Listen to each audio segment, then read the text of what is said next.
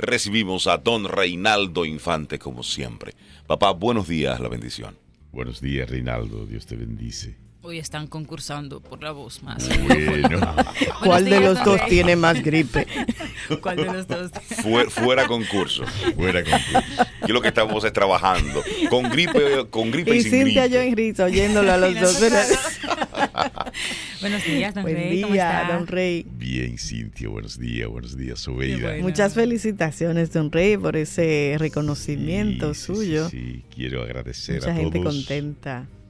Quiero agradecer a todos esa, ese- esa demostración de afecto y de solidaridad para conmigo.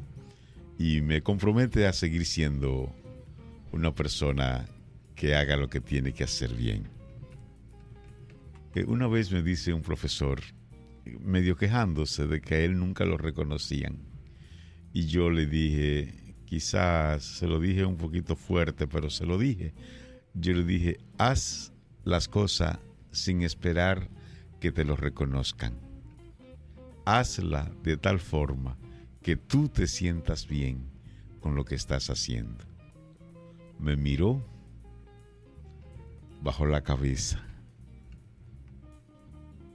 y nada más. No lo volví a ver a quejarse. Hacer lo que hay que hacer. Hacer lo que hay Punto. que El, reconocimiento, si ha de venir, es personal. Eso es. Lo importante es, que nos sintamos nosotros satisfechos con lo que estamos haciendo. Esa. Así es. Estamos hablando del amor en esta semana. Sí, hemos estado hablando porque si hay algo que tenemos que cambiar es eh, la cultura de esa cultura de, de no amor, de falta de tolerancia, como decía hace un ratito don Luis, a, a una, a una cultura, a una cultura en donde el hombre se vaya realizando como lo que tiene que realizarse, que es un ser para amar.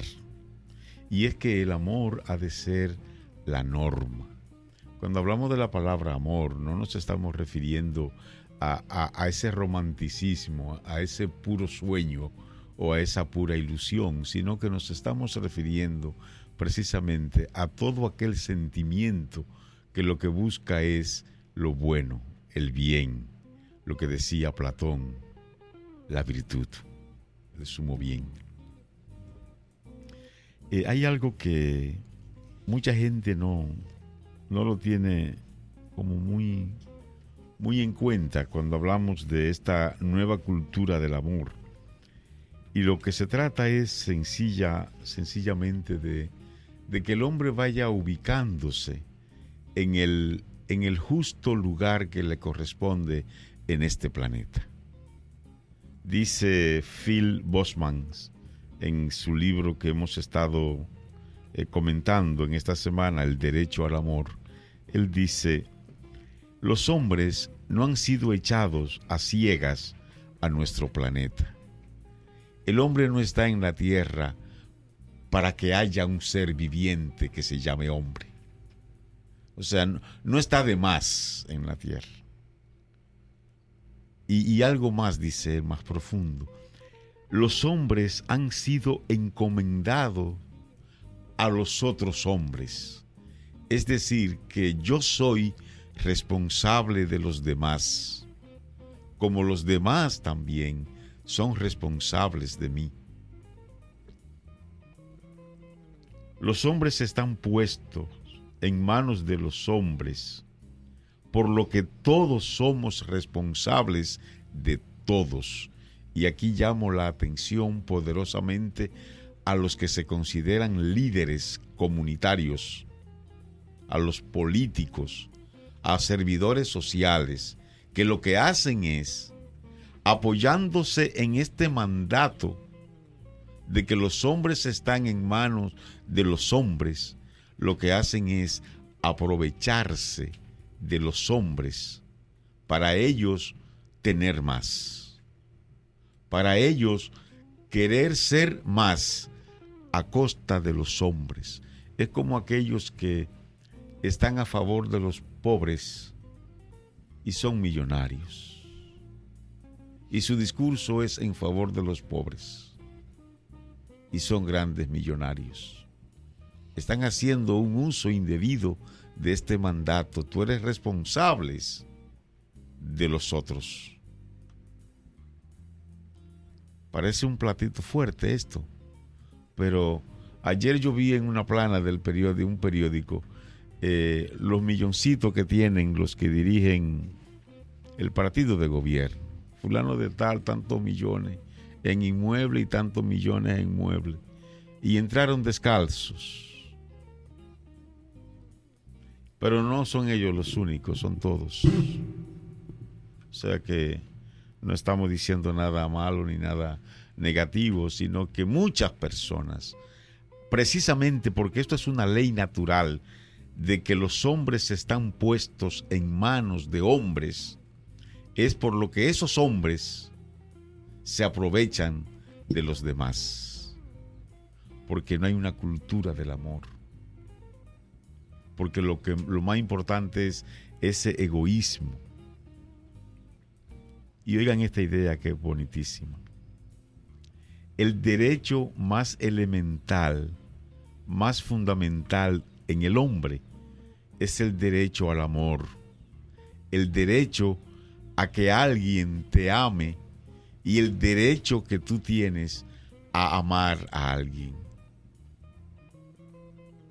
Todo hombre que llega al mundo tiene un derecho inalienable a un padre y a una madre, que son los dos quienes acogen primero a ese ser humano para llenarlo de amor. Y aquí viene la paradoja o la contradicción de todos esos niños que nacen sin amor, que ya antes de nacer ya son huérfanos. Entonces, ¿cuál es el futuro, cuál es la vida de ese ser que va a vivir en este planeta?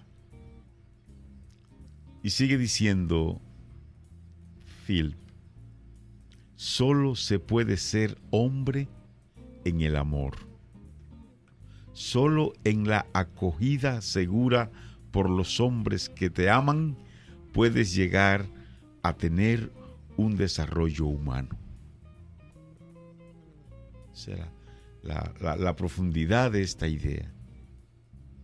Yo soy, según él, yo soy lo que los otros hombres que han estado a mi lado, hombres, mujeres, han estado a mi lado, han contribuido para que yo sea de una u otra forma. Es como si dijésemos, yo soy un producto de los que han estado conmigo. Y si lo que han estado conmigo, a mí lo que me han dado es amor, yo soy un producto del amor. Y valdría entonces la pena hacerse la pregunta, ¿quiénes han sido los que me han educado? ¿Quiénes han sido y cómo han sido los que me han formado como persona? Porque a esas personas yo debo lo que yo soy ahora. Entonces mi, mi ahora, como dice San Agustín, mi ik ek nun, mi aquí y mi ahora, está íntimamente relacionado con todas esas personas, papá, mamá, hermanos, amigos, educadores, ¿eh?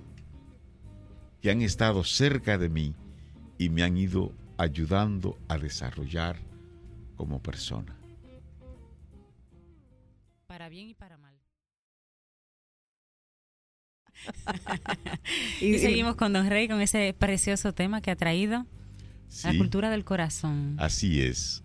Eh, La gente cree que la persona que ama es una persona débil. Y es todo lo contrario. Bueno, demostrar amor, demostrarlo, eso requiere mucha fuerza. Fuerza. Porque usted se muestra como es. Vulnerable. Claro. O sea, el amor no es débil. Tampoco el amor es ciego. El amor es objetivo. No es ciego, Don Rey. No, no es ciego. Es objetivo. Pero hay gente que Somos cree que nosotros sí. que le tapamos los ojos. tapamos los ojos al amor, pero el amor No, a nosotros mismos, ¿eh? O nosotros, a mismos. nosotros mismos. O no vemos lo que no queremos ver. Exactamente. El amor no es una postura negativa de no hacer daño. Es interesante esta frasecita. O sea, yo no le hago sí. daño a nadie. Yo lo mío es estar bien con todo el mundo. Eso no es amor. A veces hay que dar su riflazo, como yo digo, No, y decir sus cosas sea, por amor, Claro. Porque te quiero. porque te quiero, te lo digo. Claro. Tampoco el amor es una tolerancia pasiva. O sea, tolerar a todo el mundo porque hay que tolerarlo. No, no, no, espérate. Se tolera lo que es tolerable. Lo que no es tolerable no hay por qué tolerarlo. Bueno, yo te diría que se tolera lo que em, no va contra mis principios ni, ni me afecta directamente, Ahí va. pero Ahí va. porque la escala de valores es diferente en todo el mundo. Entonces, lo que no es tolerable para mí, para otro puede que sí lo sea, o para otra cultura puede serlo. Ahí, eso es lo que va. Pero, Pero no es pasiva. pero al mismo tiempo, porque tú toleras algo, yo debo tolerarlo. No, es claro que decir, no, claro y, que y- no. y cuando, y, y ojo, hablemos de la, de la tolerancia, o más bien, porque a ti te guste algo, a mí no debe gustarme. Sí. Yo puedo respetar, aunque no lo entienda, ahora lo respeto. Tú tienes todo el derecho a, pero no me obligues, porque ya me- eso es violencia, Ya. a que yo o entienda o comparta tus actuaciones. Eso es. Claro. Por eso se dice que no es pasiva. Es una tolerancia activa que responde, responde a algo. El amor no es un artículo de lujo para hombres buenos, entre comillas, Mm. y de carácter blando. No es un artículo de lujo. No. Ya lo dijimos hace un momentito, las personas que aman son personas de carácter fuertes. Porque la gente cree que es fácil amar. Amar es amar. ¿Eh? Amar es amar, Con todo lo que venga. o lo que sea. El amor no es como las pecas que uno tiene y otros no, sin ningún esfuerzo. O sea, el amor no es que unos sí y otros no. No, no, no, no. El amor eh, o tú lo tienes o tú no lo tienes. Y te cuesta esfuerzo amar. La tolerancia es una forma de amar. ¿Pero qué es tolerar? Perdonar. ¿Pero qué perdono? ¿Cuánto perdono? ¿A quién perdono? ¿Cómo perdono? Eso es la tolerancia.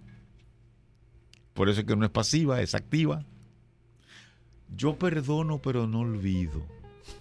Y si ese Frase muy común Sí, esa, pero si ese olvido, ese recuerdo es una forma de resentimiento, no hay ningún perdón. Está todo Exacto. igualito ahí. Igualito. Porque si no olvidar por el aprendizaje es otra Es cosa, otra sin cosa, resentimiento. es otra cosa, pero hay gente que si yo, yo per- no olvido y, y te sigo, te sigo teniendo el Exactamente. mismo rencor, el mismo resentimiento. Ahí no hay perdón, No claro. hay No hay perdón. No, no hay perdón. ¿Qué, qué es eso? No. El amor es dar calor al otro sin abrazarlo con ese. O sea, sin, sin, sin Ah, quemarlo, sin, Sí. sin anularlo. Es un amor, eh, o sea, es un fuego, pero sin, sin consumir al otro, sin, sin maltratar al otro, sin marcar negativamente al otro. Y el amor no se debe confundir con sentimentalismo. Hay mucha gente que cree que amar al otro es tener buenos sentimientos, es un sentimentalismo que llega hasta el fanatismo al otro. O, oigan esta parte interesante, el amor no es hacer buenas obras o dar limosnas. Eso sí es interesante. Mucha gente cree que como yo hago buenas obras, yo amo. No.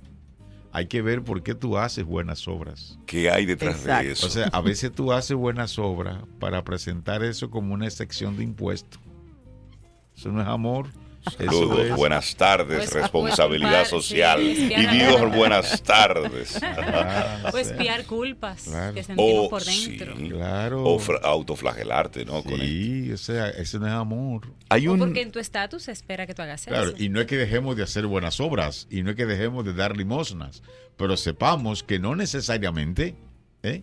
Pero hay que ponerle el hacerlas implica amor. Ajá. Hay Claro. que ponerle Hay un, hay un video que ha estado dándole la vuelta al mundo en, los últimos, en las últimas semanas.